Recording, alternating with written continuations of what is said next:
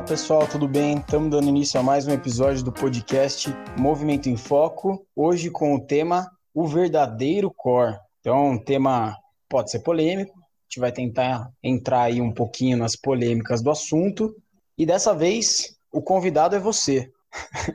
Estamos aqui, eu, Rafael Teles, já me apresentei, Cássio Siqueira e Frank Chamorro, mais os nossos convidados que não são poucos, Ana Carolina Estevide, Caroline Melo, Eduardo Franco, Serena Pirineus, todos juntos para discutir o core. Vamos lá, galera. A primeira coisa que eu queria é, abordar aqui nesse início de podcast é justamente o porquê, né, o que nos motivou a realizar um episódio só com esse tema. Então, vou abrir aí para os nossos comentaristas. Franco, como que geralmente se entende é, no senso comum, na prática clínica, no geral, assim, sobre, é, dentro da área de treinamento e dentro da área da fisioterapia, até da fisioterapia esportiva, como que se geralmente entende o papel do core, como que se geralmente se realiza exercícios para essa região e vai aí talvez um início de uma nossa crítica. Manda ver. Fala, Rafa, fala pessoal que está ouvindo. Vamos lá. Não sei se eu vou conseguir complementar tudo, mas acho que se eu conseguir deixar uma imagem do que é isso na cabeça de cada um vai ser legal. Acho que todo mundo que está falando do core está pensando sim em estabilidade, acima de tudo. Acho que essa é a primeira palavra que deve vir na pessoa que está tentando passar algum exercício para essa região, a fim de dar estabilidade para os movimentos, para o uso dos membros superiores, dos membros inferiores. Aí o momento que as condutas começam a surgir para cumprir esse papel de treinar o core para deixar esse indivíduo estável é que muitas vezes começam a ser um pouco tortuosas, né? E aí a gente pode até comentar isso mais a fundo depois, mas basicamente é um incremento de demanda que acaba treinando mais os componentes superficiais, a musculatura que participa mais dos movimentos grosseiros mesmo, e não da parte da estabilização é, dos segmentos, músculos posturais mais profundos, e colocando cada vez mais demanda no geral. Né? Acho que essa é a imagem geral que acaba vendo dentro da educação física, dentro da fisioterapia e nas áreas complementares e acho que a partir daqui o Cássio pode assumir e falar um pouco mais com detalhes o porquê isso não necessariamente é o mais adequado. Fala pessoal. Cara, eu acho que essa é a principal questão, isso que o Franco tocou no assunto. O treinamento do core é, normalmente é feito com uma alta demanda de intensidade de exercício é, e muitas vezes associada com uma demanda de equilíbrio. Então é feito em cima de bola, é feito em cima de alguma, algum instrumento ali que cause uma perturbação. E quando você dá alta demanda de força e alta demanda de equilíbrio, o que o sistema nervoso vai fazer é recrutar músculo com muita intensidade e isso vai tender a esses músculos que geram muita intensidade são músculos potentes, são músculos de movimento e quando eles contraem de forma generalizada, o que gera é rigidez. Então acaba sendo um treino feito para gerar rigidez. É um treino de alta intensidade que dura poucos minutos. Né? Então, um cara que já é muito bem treinado no tal do core, ele fica um minuto na prancha, dois minutos, três minutos estourando, é o que, que as pessoas costumam fazer. E aí vai para uma atividade como a corrida, que ele vai fazer por 30 minutos, é outra demanda completamente de intensidade e de tempo de duração e de equilíbrio. Vai para uma atividade só do dia a dia, uma faxina em casa. Então, é, a primeira coisa para a gente, acho que para a gente discutir a respeito do core é a inespecificidade do treino como as pessoas treinam alta intensidade e alta demanda de equilíbrio, o que cria um padrão de rigidez com muita potência, e aí essa pessoa normalmente aprende a fazer tudo ou nada. Eu lembro muito de um paciente que eu atendi há mais de 10 anos atrás, que a hora que eu avaliei a corrida dele e vi o comportamento da pelve, o comportamento do tronco, do abdômen, eu falei, cara, esse é um que eu vou precisar treinar força de core porque tava, eu precisava conseguir recrutar músculo ali, pela minha avaliação da corrida. A hora que eu passei uma pranchinha para ele, o cara era craque na, na prancha. É, ele falou: Não, isso aqui eu faço com o meu personal o tempo inteiro. E ali foi a primeira vez que me veio é, essa percepção de: caramba, o cara sabe fazer tudo ou nada. Ou ele contrai muito para manter a prancha, ou na hora da corrida ele não recruta absolutamente nada. Né? E o treino do core, ele é, tem muita pirotecnia, muita coisa que vem para fazer graça, né? Para postar no Instagram e ficar um vídeo, um vídeo bonito, uma foto bonita, mas é, quando a gente pensa em especificidade de treino, ele está sendo muito mal aplicado. Boa, Cassião. Abordou bem aí os motivos que levaram a gente a fazer esse episódio. Um outro motivo que eu até tinha é, separado é, era justamente, e aí eu acho que tem um pouco a ver com isso que, que vocês já trouxeram, dessa falta de especificidade geralmente que se vê no treinamento dos músculos do core, que é uma recente desvalorização do papel desses músculos profundos, posturais, é, em queixas musculoesqueléticas. Essa era uma outra questão, então muito tem se falado sobre justamente é, fatores biopsicossociais que é, estão relacionados né, a, a, queixas e podem modular queixas. E com isso, a gente já discutiu isso, eu imagino que em outros episódios, que é a desvalorização eventualmente do bio, né, do como que o corpo está funcionando, como que as ações musculares estão se dando. E eu acho que talvez justamente essa desvalorização desses músculos profundos ou do core verdadeiro que a gente está chamando aqui é, seja justamente porque a gente vê muito dessa pirotecnia, talvez, né? o controle, a modulação da, da pressão intraabdominal que a gente vai discutir aqui está sendo pouco específica para as tarefas funcionais, né? Eu acho que esse é um fator importante mesmo. O cenário atual tende a desvalorizar um pouquinho, um pouquinho não, bastante, né? Vamos, vamos ser bem sinceros. O que está acontecendo é realmente uma desvalorização aí de alguns princípios relacionados ao controle da postura e até o jeito que aborda a postura nem é o, o nosso jeito de visualizar a postura, né? É, é, para quem não está entendendo o que é essa diferenciação, muitas pessoas quando criticam a postura estão falando daquela postura totalmente alinhada em relação ao fio de prumo, né? E a gente sabe que a postura é um dos componentes para cumprir a nossa funcionalidade. E acho que dentro disso é que a gente começa a entender que é para cumprir essa funcionalidade que a gente usa toda a musculatura e dentro dessa musculatura entra aí os músculos do core, o que traz a gente para o entendimento da especificidade, ou seja, não tem como a gente propor um treino adequado, um exercício adequado para aquela proposta é, de usar a estabilidade aí do tronco, seja lá para o que for, se eu não tiver em mente o que eu preciso fazer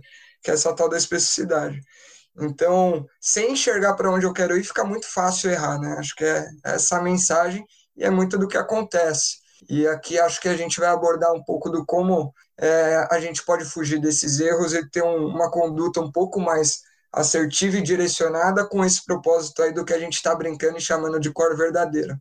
E, bom, essa fala do Franco traz algo que eu provavelmente devo ter falado lá no, nos primeiros podcasts que a gente gravou, né? Que a nossa área tende a entender, e eu tô falando nossa área de forma ampla, são as áreas que estudam o movimento, é educação física, fisioterapia, o médico, entendem é, músculo como tendo duas valências, força e flexibilidade. Então, a gente normalmente ouve né, o questionamento se o músculo está forte ou fraco, encurtado ou alongado. Quando a gente entende funcionalidade por funcionalidade, a gente está entendendo um sistema nervoso organizando um aparelho locomotor para cumprir tarefas dentro de um ambiente mecânico, a gente vai entender que a organização de uma motricidade tem muito mais do que isso. A gente tem que entender quais são os músculos que vão atuar para cumprir aquela tarefa, qual é o papel de cada músculo, qual é a ordem e intensidade de recrutamento desses músculos e qual a ordem de relaxamento. Se a gente errar qualquer uma dessas variáveis, o movimento já vai sair com uma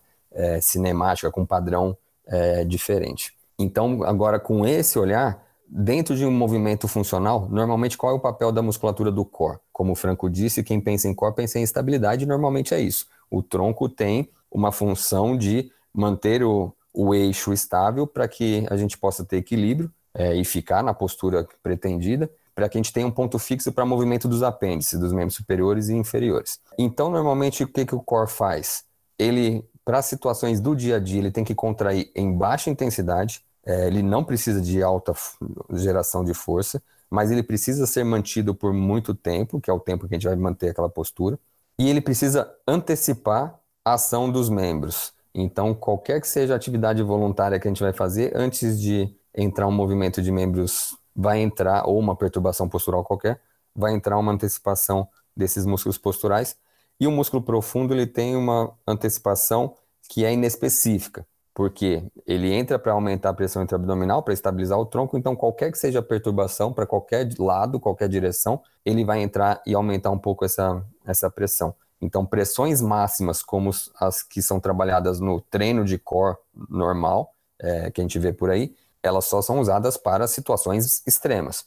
Então, levantar um peso muito forte, é, receber um, uma trombada de um jogador de rugby. Então, é para situações de alta demanda que entra a alta intensidade. Para todo o resto que a gente faz no dia a dia, é baixa intensidade e longo tempo de contração. Vai lá, Rafa. Eu ia puxar justamente para isso, para a gente discutir um pouco função do tronco, né? E acho que você já acabou de abordar. Então, como que deve ser justamente na grande parte das situações do dia a dia é, a função do tronco, como que o, os músculos do core, os músculos do abdômen é, devem estar tá funcionando. Então, isso pensando em motricidade, mas acho que um, um ponto até interessante, interessante da gente comentar é o papel do, dos músculos da região tóraco-abdominal para funções orgânicas também, né? Aproveitando, antes de entrar de cabeça no assunto, acho que já que a gente pontuou tanto do o verdadeiro core, o verdadeiro core, acho que vale a pena a gente passar uma mensagem do que, que é esse verdadeiro core, né? Acho que em termos anatômicos, quem que participa dele e tudo mais. E eu queria, antes de alguém aprofundar e falar o que é esse verdadeiro core do ponto de vista dos componentes, eu vou tentar deixar uma palavra que eu considero que é o papel fundamental aí dentro da ação desse core, que é modular, né? Ele tem que modular uma série de coisas aí que a gente vai falar depois a fundo, para que o movimento aconteça como tem que acontecer. Agora fica à vontade aí, Rafa, Cássio, para falar um pouco da anatomia e do resto. Franco tá malandrinho, ele levanta a bola e, e passa para outro, né? Mas então vamos lá. O core, como musculatura que, que dá essa justamente essa estabilidade de baixa demanda e que gera pouca intensidade de força, mas que fica contraído por longos períodos, esse core é formado pela musculatura mais profunda da cavidade abdominal. É, então a gente está falando de músculo transverso do abdômen, a gente está falando de assoalho pélvico. É, então a, o transverso do abdômen ele fecha toda a parte lateral, né, anterolateral do abdômen. É, assoalho pélvico é o assoalho, fecha embaixo, e o, o diafragma ele é o teto, ele fecha essa cavidade por cima. Importante a gente notar que todos esses músculos têm uma forma côncava e a concavidade é para o centro. Então, um músculo côncavo, ele, quando contrai, o que ele vai fazer é retificar. Então, ele, ele é uma cúpula côncava que vai é, se tornar um músculo mais plano quando ele contrai. É, então, quando esse músculo é côncavo para o centro e contraindo, ele retifica, o que ele vai fazer é jogar uma pressão para dentro. Se a gente tem diafragma gerando pressão para baixo quando contrai, transverso gerando uma pressão para o centro, para dentro da barriga, e o assoalho pélvico gerando uma pressão para cima, todos eles contraídos ao mesmo tempo, a gente vai ter aumento de, de pressão intraabdominal. E essa, esse aumento de pressão intraabdominal é, gera uma sustentação para a coluna, e além disso, são músculos que, é, principalmente o transverso, tem uma relação bem íntima com a face tóraco-lombar, que gera estabilidade, uma tração, uh, né, o, o, transverso gera uma tração na face tóraco-lombar, lá nas costas, e gera uma estabilidade da coluna por essa via também. Então tem tanto uma estabilização pela face tóraco-lombar quanto pela pressão vindo da frente, é, ali na coluna. Tem uma facilitação para músculos antigravitários, né, por conta dessa conexão, né? Sim. E o importante notar quando a gente olha para essa anatomia, que primeiro, o diafragma, sempre que ele é estudado em cinesiologia, em biomecânica, ele é tido como músculo respiratório, ponto. Qualquer livro que a gente pegar, ele é um músculo respiratório, ativado na inspiração. Mas ele é um músculo postural, isso foi demonstrado principalmente é, em alguns estudos do Paul Rhodes. Ele também tem, é, ele tem uma função postural importante e ele também antecipa os movimentos de membros superiores, inferiores, ou qualquer demanda postural. E aí o importante da gente notar é que a gente está falando de uma cavidade fechada por músculos. Então, diferente de um segmento que é um braço de alavanca, igual o, cotovelo, que o bíceps contraindo ele puxa para flexão, o tríceps contraindo ele puxa para extensão, a cavidade abdominal ela é uma cavidade. É, se a gente pensar numa bexiga, eu estou falando da bexiga urinária mesmo, assim, é um, uma bola de músculo que, quando contrai, ela se aperta, é, mas ela pode gerar contrações em, em vários sentidos. Ou, sei lá, porque falar de bexiga. Vamos mudar, vamos passar uma, uma tarefa para quem está ouvindo aí. Então, quem está ouvindo, tenta estufar a barriga, fazer uma barriga de grávida, né? A barriga de criança que falou para a mãe que, que comeu tudo. Dá para a gente estufar a barriga. Agora vamos fazer o contrário. Vai tirar foto de biquíni e quer esconder a barriga. Então, encolhe bem a barriga. Agora tenta fazer estufa embaixo da barriga e encolhe em cima. E o contrário, encolhe embaixo e estufa em cima a barriga. Então a gente viu que a barriga consegue assumir conformações bastante diferentes. E quem lembrar aí de um, ou dar uma busca aí no, no YouTube, yoga, o pessoal da yoga fazendo exercícios abdominais. É, os caras conseguem é, murchar a barriga, estufar em qualquer sentido. É um negócio muito louco a capacidade que eles têm de, de contrair a parede do abdômen em qualquer direção. Então, a partir disso, entendendo que o abdômen pode ser contraído em qualquer direção, a gente vai entender muito das funções orgânicas que o Rafa tinha falado. É, então, esse abdômen pode gerar uma pressão para o centro, como eu tinha dito, se diafragma, soalho e transverso contraírem por igual e ao mesmo tempo, a gente vai gerar uma pressão para o centro, o que confere estabilidade. Mas eu posso fazer uma pressão que sobe, eu posso fazer uma pressão que desce, eu posso fazer uma pressão que estufa a barriga, fazendo a barriga ficar protrusa. Cada um desses comportamentos motores da cavidade abdominal vai ter consequências em termos de estabilidade, em termos de o que, que vai acontecer com as vísceras que estão lá dentro. Falei muito, se alguém quiser seguir, fala aí, ou senão eu vou depois. Não, eu acho que você deu já todo o entendimento aí. Então, entendeu a mecânica, agora a gente consegue compreender como ela facilita funções orgânicas, tal qual respiração, tal qual é, eliminar alguma coisa é, numa tosse, num espirro, eliminar fezes, né, eliminar urina, conter urina. Então, essas funções um pouco mais básicas e que foge do, do pensamento de muita gente que não é da área específica, elas estão diretamente relacionadas a, a essa região que a gente está tá falando e está conversando tanto, né, que é a região abdominal. Então, vamos supor, se eu quero eliminar alguma coisa por meio de um espirro, né? Tudo bem que eu não vou pensar em tudo isso passo a passo na hora, mas a gente precisa gerar justamente essa pressão intraabdominal com um vetor ascendente, né, a ponto de pressionar ali o tórax, a ponto de aumentar a capacidade da gente expelir o ar em alta velocidade. Então,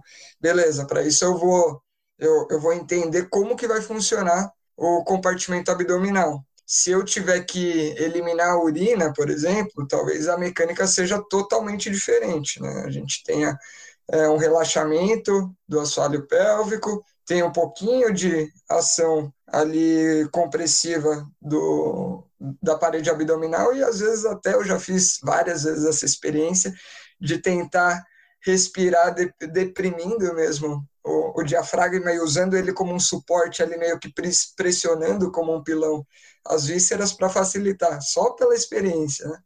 E dá para fazer tudo isso. Então a gente vai vendo que dependendo de como a gente modula a organização da contração desses músculos, o resultado tem uma direção e favorece uma função específica, né?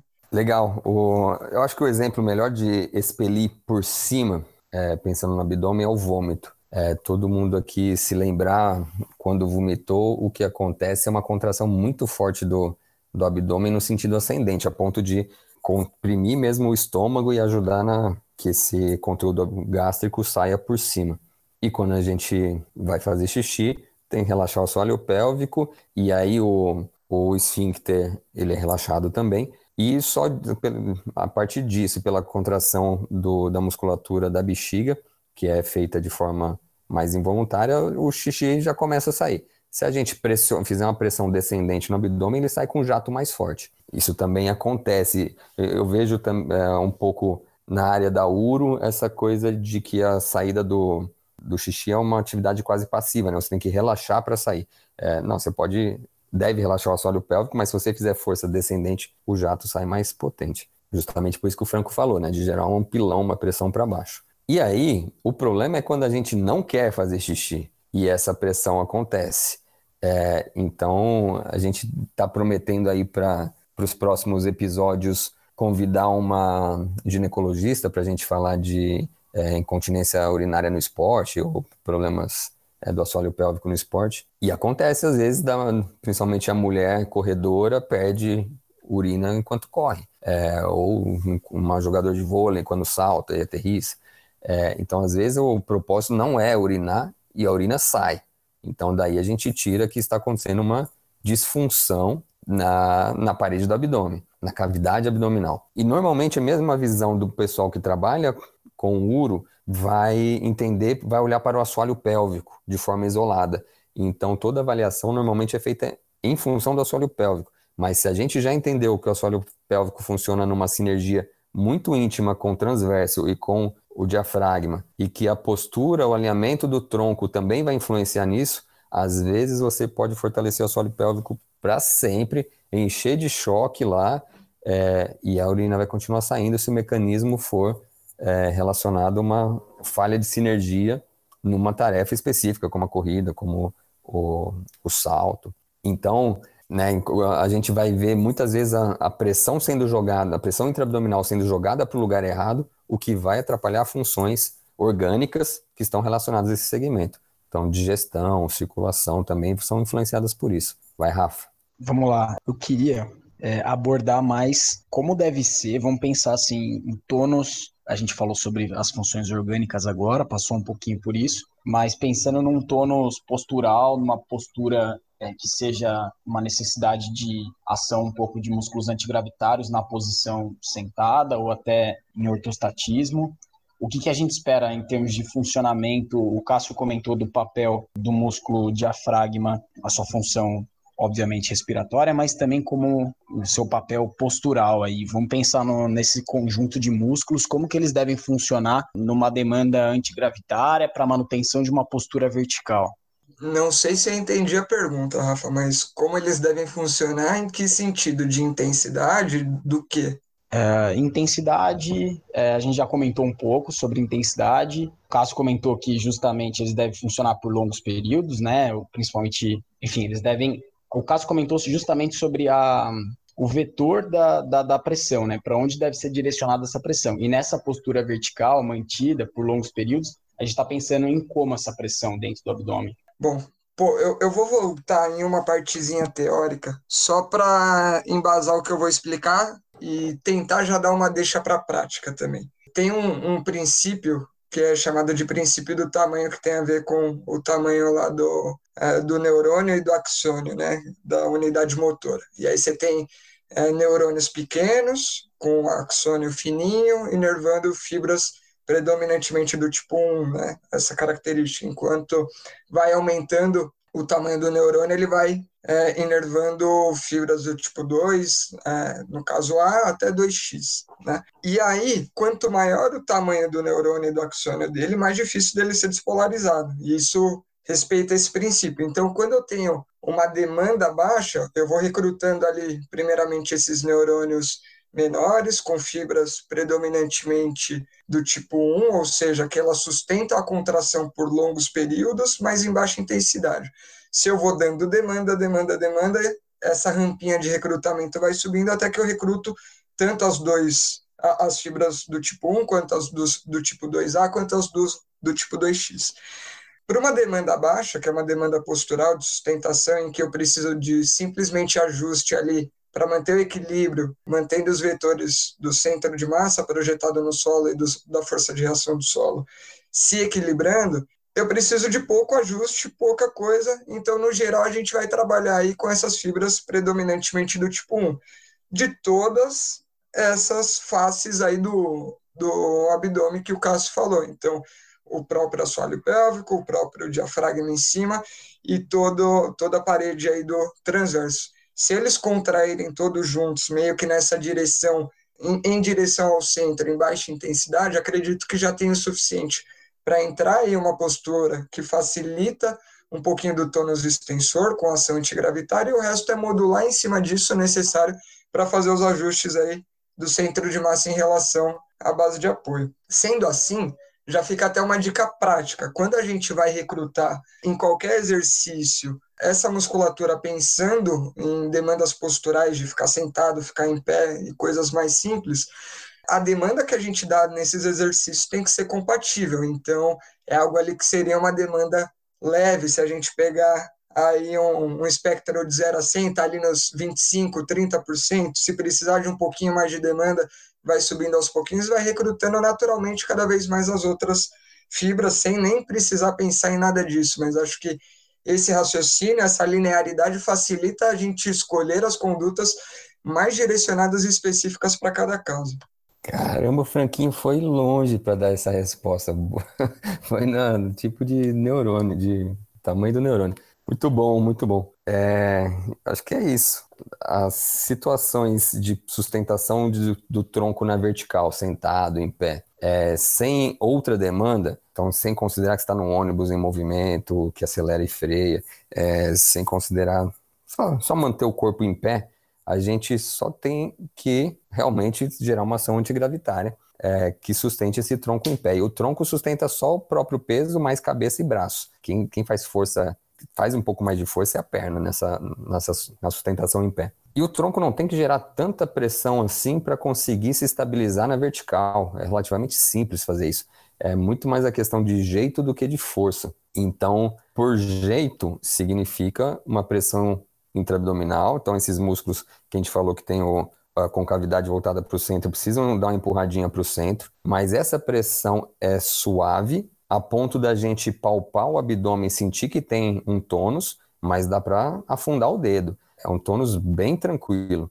E essa pressão é leve. Quando a gente está na vertical, é, a gravidade está puxando a gente para baixo, o peso do tronco está sendo puxado para baixo. Então, nessa condição, essa pressão tem que ter uma ação é, um pouco ascendente. Então, musculatura de assoalho pélvico e parte inferior do transverso tem que fazer um pouco mais de força no sentido ascendente para ajudar nessa, nessa sustentação contra a gravidade. Mas não adianta vir essa força ascendente e o diafragma lá em cima ceder. Aí o que acontece é que essa barriga vai murchar. É, o diafragma precisa dar o suporte lá em cima também para gerar realmente pressão e jogar essa, esse tronco numa, numa direção ascendente né, forçar, dirigir esse tronco para cima. Tudo isso vai vir associado com um pouco de tônus extensor também vindo das costas para vertebrais, principalmente musculatura também bem profunda para vertebral, aqueles músculozinhos pequenos que ligam vértebra a vértebra ou pulam uma vértebra e liga na segunda, terceira é, adjacente. Então, esses são os músculos que vão dar sustentação. E então, quando a gente está falando de, de postura, de músculos abdominais ou core, tal, o verdadeiro core, para a sustentação postural, a gente está falando de uma ação ascendente suficiente exclusivamente para vencer o, o, seu próprio peso, a, a, demanda de estabilidade que o, que o tronco tem para ficar na vertical, e isso é pouco esforço. Então, quase sempre a gente vê alguém corrigindo postura, puxa para mais, ou puxa para outros movimentos, puxa para a extensão da coluna e não para o alinhamento vertical. É, eu, moleque. Juntar escápulas. Juntar escápulas. O que normalmente está associado a uma é, extensão da torácica junto, né? Então o cara junta a escápula lá atrás, estende a torácica. E o que, que as pessoas falam quando isso acontece? Ah, não dá para ficar na postura assim muito tempo, cansa, é desconfortável, eu prefiro largar. Porque as pessoas acham que estão corrigindo a postura e estão é, só mudando de erro. Sai de um erro que é largado e vão para um erro que é rígido e desalinhado eu lembro na minha infância, meu pai o tempo inteiro, arruma essas costas, arruma essas costas. E o que, que eu fazia para arrumar as costas? Eu estendia. E durava um minuto esse arruma as costas. Eu já desabava para tal da postura corcunda de novo. E a vida inteira meu pai falou isso. Agora eu sou o trouxa que fica falando para os outros, arruma as costas.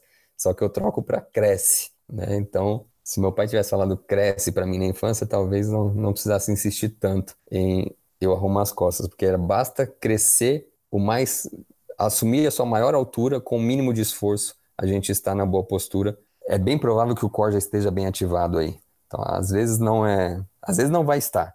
Então, precisa de um olhar de um profissional às vezes, mas só crescer e manter o máximo de altura com o mínimo de esforço, a gente está falando de uma boa sustentação e o core provavelmente bem ativado. O, o, curioso é que, mesmo sendo muito mais cansativo, essa estratégia de errar para mais, chamando com extensão e tal, a gente vê que às vezes é uma estratégia adotada também, né? Então a gente pega pacientes com queixas que tenha uma estratégia que é justamente a de largado, mas também acontece o, o oposto, de extremamente estendido, a ação antigravitária puxada para mais, né? E aí acho que acaba nem sendo antigravitária por si só, né? É ação extensora. Tem extensor aí, mas para ser antigravitária ela tem que ser minimamente modulada em oposição à gravidade. Então aí que tá a falha no final das contas, né? Se a gente for ser até meio chato na terminologia. E o Cássio comentou aí que eventualmente precisa de um, de um profissional para dar uma olhada, para avaliar se a condição de se crescer no eixo, crescer bem, sem, sem muito esforço, a chance de você acertar é grande, mas pode ser que a ação abdominal ainda assim falhe. A pergunta que eu tenho aí para a gente discutir é como que quais são os indícios de que essa pressão abdominal não pode pode não estar adequada, como que a gente testa isso na prática, isso que eu queria trazer à, discussão. É, acho que justamente por, por aquela minha fala inicial de que o abdômen é uma cavidade muscular e não é, exatamente um sistema de alavanca tão claro, a gente tem que olhar para a conformação do abdômen. Isso importa. A barriga estufada diz uma coisa, a barriga encolhida diz outra, onde que ela está estufada, onde que ela está encolhida. Então, o, o abdômen bem ajustadinho, ele está em linha com o tórax. E a tendência é que a gente veja um abdômen plano. Mesmo nas pessoas mais gordinhas, você vê que o que tem por cima é gordura, mas a conformação do abdômen é mais plana. Mas a gente olha para o tônus também, a direção da força que esse, é, que esse músculo está fazendo. Então, puxar, por exemplo, de uma grávida. A grávida não vai ter o abdômen plano, é, tem um barrigão lá na frente, mas você consegue ver muito bem quando a grávida solta o abdômen e a musculatura, do, principalmente o transverso, e quando ela faz uma ação de contenção dessa barriga, uma ação vertical, é, ascendente. E normalmente uh, isso vai interferir diretamente no alinhamento da, da pelve e da coluna lombar. Então, para a gente entender que o core está bem ativado, a gente vai ver bom alinhamento da pelve e da, e da coluna, vai ver uma boa conformação do, do abdômen, que normalmente é em linha com, com a anatomia do tórax também. Vai, Rafa. E se a gente for pensar em atividades, é, sei lá, tarefas é, esportivas, por exemplo, outros indícios de que talvez o, o abdômen, a musculatura do tronco não esteja funcionando tão bem, são às vezes desequilíbrios, né? É, oscilações, vamos dizer assim, oscilações em, em, rotação, em desalinhamento da coluna no plano frontal, balanços laterais, enfim. Também são indícios de que talvez a gente, é óbvio, considerando uh, o papel das outras articulações ali próximas também, mas talvez sejam indícios de que a gente precise olhar para o tronco e para o funcionamento dele, né? E, e, tem um outro também que é o movimento em si articular, ele tende a ficar mais fracionado e limitado a um, a um ou poucos segmentos, né? Então você vê picos de flexão, picos de extensão, muita inclinação em pontos muito específicos aí do tronco. E assim, é, o movimento pode e deve acontecer na coluna, mas sempre quando a gente está é, observando, vamos pegar, por exemplo, um dançarino, uma pessoa que está trabalhando com a performance do corpo dela e às vezes tem que fazer uma inclinação, uma extensão. O ideal é que com, com essa ação que a gente está falando do verdadeiro core, aí, ele funcionando adequadamente, muito provavelmente a gente vai ver esse movimento mais distribuído ao longo dos segmentos da coluna, né? Então, uma extensão mais ao todo do que uma extensão só no segmento toracolombar, uma inclinação mais distribuída em vez daquela, eh, daquela inclinação que esmaga até um pouquinho ali das costelas na lateral. Eu, inclusive, essa semana que passou, atendi um paciente com uma queixa de dor na costela justamente por conta desse é, contato que tinha nos movimentos de inclinação que ele tinha que fazer durante a dança. Então, por isso que eu estou dando esse exemplo. E uma coisa que acho que é interessante até da gente comentar, é, se fala muito sobre é, o papel desses músculos do tronco para a transferência, né? O Cássio comentou um pouco no começo do, do episódio justamente isso, o papel do tronco enquanto eixo estável para o funcionamento das, dos apêndices, né? É, isso, no geral, dentro da, da fisioesportiva, dentro do treinamento, é, se fala muito, mas entender de fato o que, que é essa transferência, eu acho que ainda há algumas falhas assim no entendimento geral. E, e aí, é, entender justamente o funcionamento do core e é, essa questão do equilíbrio tóraco-abdominal acho que é, é, bastante relevante se for pensar em, por exemplo, tarefas de membro superior, de arremesso, para que essa transferência se dê de uma forma eficiente. É, isso que o Cássio comentou de um bom é, alinhamento entre tórax e abdômen se faz bastante importante. É, acho que é um exemplo bacana. E aí a gente então falou que o core, para dar essa estabilidade postural ah, em condições habituais, basta essa musculatura profunda que gera pressão intraabdominal. E o Franco falou aí da, dos tipos de fibra eh, e de unidades motoras que vão sendo recrutadas conforme haja necessidade. Então, se eu vou para uma atividade que não é só ficar em pé, mas é ficar em pé e segurar um peso na mão, eu já tenho que recrutar mais pressão intraabdominal. Então, até uma certa medida, os músculos profundos ainda vão conseguindo aumentar o seu tônus e garantir é, a estabilidade através do aumento da, da pressão, os músculos profundos mesmo. Mas vai chegando um momento em que eu preciso de resposta rápida e ou intensa. E aí eu vou, se eu preciso de resposta rápida ou intensa, eu preciso contar com músculos potentes, músculos normalmente de movimento. Então, para situações de pegar mais peso, de, né, como eu tinha dito, de uh, receber um tackle no, no rugby, um jogo de corpo no futebol, você vai precisar re recrutar rapidamente músculos de movimento, especialmente se, se você conseguir antecipar, melhor ainda. Então agora a gente está vendo que músculos de movimento ajudam na estabilidade em algumas situações de alta demanda, só que isso deve acontecer com a musculatura profunda já ativada por baixo. Se eu tenho a musculatura profunda inativa, com um, pouca pressão intraabdominal, com o tronco desalinhado, e aí vem a necessidade de alta demanda, provavelmente eu vou fazer isso com um desalinhamento e às vezes com um movimento é, como o Franco disse, ao invés de distribuir em vários segmentos da, da coluna, a gente vai acabar fazendo isso localizado com mais movimento num único segmento. E muitas vezes fugindo bastante do eixo articular, né, do eixo da coluna. E agora, então, esse mecanismo todo que eu preciso ter a pressão intraabdominal para poder funcionar com os músculos superficiais para gerar estabilidade de mais alta demanda, isso também vai ser importante nos músculos para movimentos de membros, como o Rafa disse. Então, quando eu faço um arremesso, o arremesso normalmente, para quem não entende funcionalidade, como a gente costuma entender, é, arremesso é uma tarefa de membro superior. Para quem entende funcionalidade, o sistema nervoso organizando uma, uma tarefa dentro de um corpo que precisa se sustentar e agir, a gente entende que essa pessoa, vamos dizer que ela está arremessando em pé, ela tem que se sustentar em pé e gerar uma força de propulsão para esse objeto que está na mão dela, que lance esse objeto para longe. E se esse objeto precisa ser lançado muito longe, vai precisar de muita força. E aí a gente vai precisar de muitas articulações em movimento. E essa força normalmente vem lá do pé. Então, o, o lançamento não é uma função de membro superior, é uma função do tronco, é, aliás, do corpo como um todo. E normalmente arremessos de mais longa distância ou de força vão depender de uma força vinda do pé contralateral. Então, vou arremessar com a minha mão direita, eu preciso que, isso parta do meu pé esquerdo. Isso só vai ser possível de ser transmitido do pé até a mão, essa força, se o tronco estiver alinhado e previamente estabilizado pelo core. É, e esse core, a gente está falando do core verdadeiro, que é o, a musculatura profunda, e aí a musculatura superficial vai entrar por cima, gerando esse movimento. Só para finalizar, eu estou falando de por cima, por baixo, eu dei uma brincada.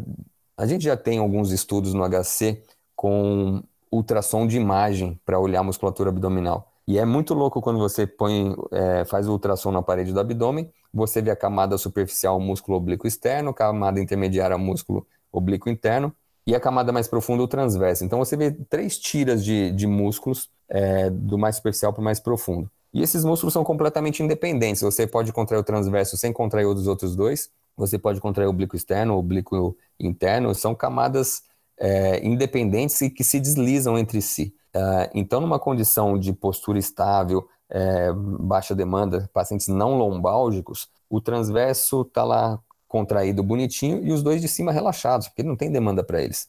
Aí você dá uma demanda maior, por exemplo, como uma expiração forçada, aí entra principalmente o oblíquo externo, entram os dois, mas entra principalmente o oblíquo externo, que é um músculo expiratório importante. Então, essa percepção de que abdômen não é tudo ou nada, de que não é o core não é contrai o abdômen como um todo, mas que tem um refinamento muito importante aí, isso é, eu acho que é a essência desse episódio. A gente entender que o core é, a parede, cavidade abdominal, ela tem uma modulação, que o Franco disse aí mais cedo também que a palavra-chave era modulação. Essa modulação é fina, é precisa. E se a gente não entende isso, a gente vai fazer exercícios que sejam inespecíficos e aí o resultado vai ser ruim. E aí tem muitos estudos na literatura falando, ah, não funciona muito treinar o core para paciente lombálgico, mas o treino é mal feito. Vai lá, Rafa. Não, era exatamente esse ponto que eu queria que eu queria trazer mesmo. É quando se geralmente se fala justamente isso. Ah, não, mas pô, porque pacientes é, lombálgicos, uh, esses pacientes eles têm já muita rigidez do core, né? Ok, aí voltando até uma, uma palavra que o Franco usou no começo do episódio, que é essa região exige modulação. Então, a gente já falou aqui é, qual que é a característica é, de pressão intraabdominal necessária para baixas demandas mantidas por longos períodos e não é porque você vê em pacientes lombálgicos que eventualmente é, podem ter uma condição re realmente de uma rigidez, uma coisa do tudo ou nada que a gente conversou, que esses pacientes não se beneficiam de um bom trabalho de, é, da musculatura profunda, de uma modulação da, da intensidade da contração, né? Rapidinho, só muito legal isso que você falou, Rafa. E quando a gente olha através do controle, é, e não só para o tecido muscular, quando a gente vê rigidez, a gente está entendendo que o sistema nervoso está querendo dar uma segurada ali. Então, na, na incapacidade de gerar uma estabilidade é, mais modulada, mais suave, ele entra com força, com, é, com um músculo que, né, vamos chamar de contratura. Então, o músculo vai dar uma contraturada ali, é, e aquilo é puramente uma defesa do sistema. E aí, então, tem gente usando isso para falar, não precisa fortalecer o core, o core não vai é, melhorar a lombalgia, porque nos lombálgicos já tem uma hiperativação desses músculos. Não, essa hiperativação está só mostrando que a modulação não deu certo. Então o sistema está entrando no modo de alerta e é, imobiliza aquilo lá. E a gente não quer uma coluna imóvel, a gente quer uma coluna estável, que possa entrar em movimento se for necessário, mas e, é importante a gente notar também que a coluna, como o tronco, como o papel principal funcional dele é gerar estabilidade. É, se eu tenho uma coluna muito móvel, como é que eu vou ter um ponto fixo para o meu membro superior funcionar?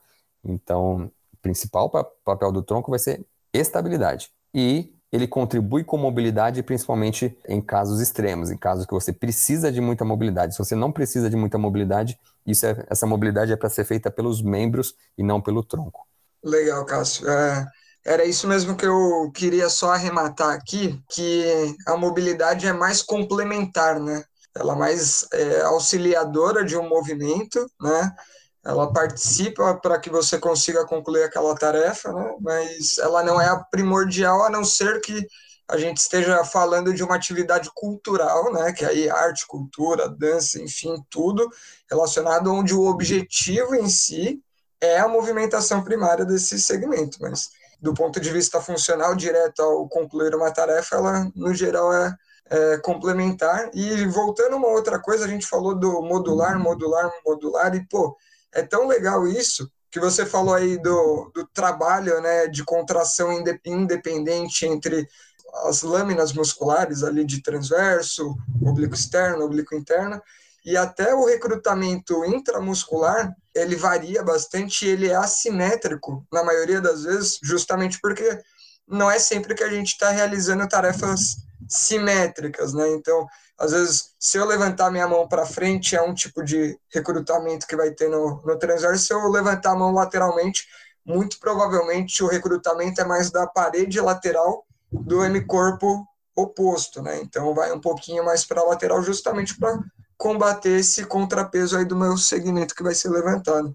E acho que aí já deixa a, o gancho para a pergunta que a Serena fez, que é a seguinte: vocês acham que os exercícios para o core em diferentes planos do corpo são importantes? Quem quiser, manda ver. Eu acho que sim, a depender, se a gente for pensar é, em pacientes com queixa musculoesquelética, a depender da, da queixa, né, da queixa funcional. Acho que você não vai ter queixas para atividades uniplanares. Muitas vezes você vai ter queixas para atividades que envolvem mais de um plano. Então, a associação justamente de uma boa pressão intraabdominal, é, mais a ação, eventualmente, a depender da tarefa, de músculos fásicos é, em diferentes planos, para mim faz bastante sentido. É, a estabilização do tronco é muito tridimensional, né? Então, é importante mas é, Serena não nunca perca de vista a especificidade para que que esse para que você está treinando essa pessoa e a especificidade não é olhe para a especificidade assim qual é a tarefa que essa pessoa vai realizar. Aí você vai ter muita resposta de como isso deve ser treinado em termos de intensidade em termos de planos que você vai botar demanda em termos de postura que esse músculo pode que segmento pode ser treinado. Então nunca a gente nunca pode perder de foco a funcionalidade e aí fazendo um jabá antes da gente chegar no fim para entender mais sobre isso, é, acessem www.brainsforshare.com.br.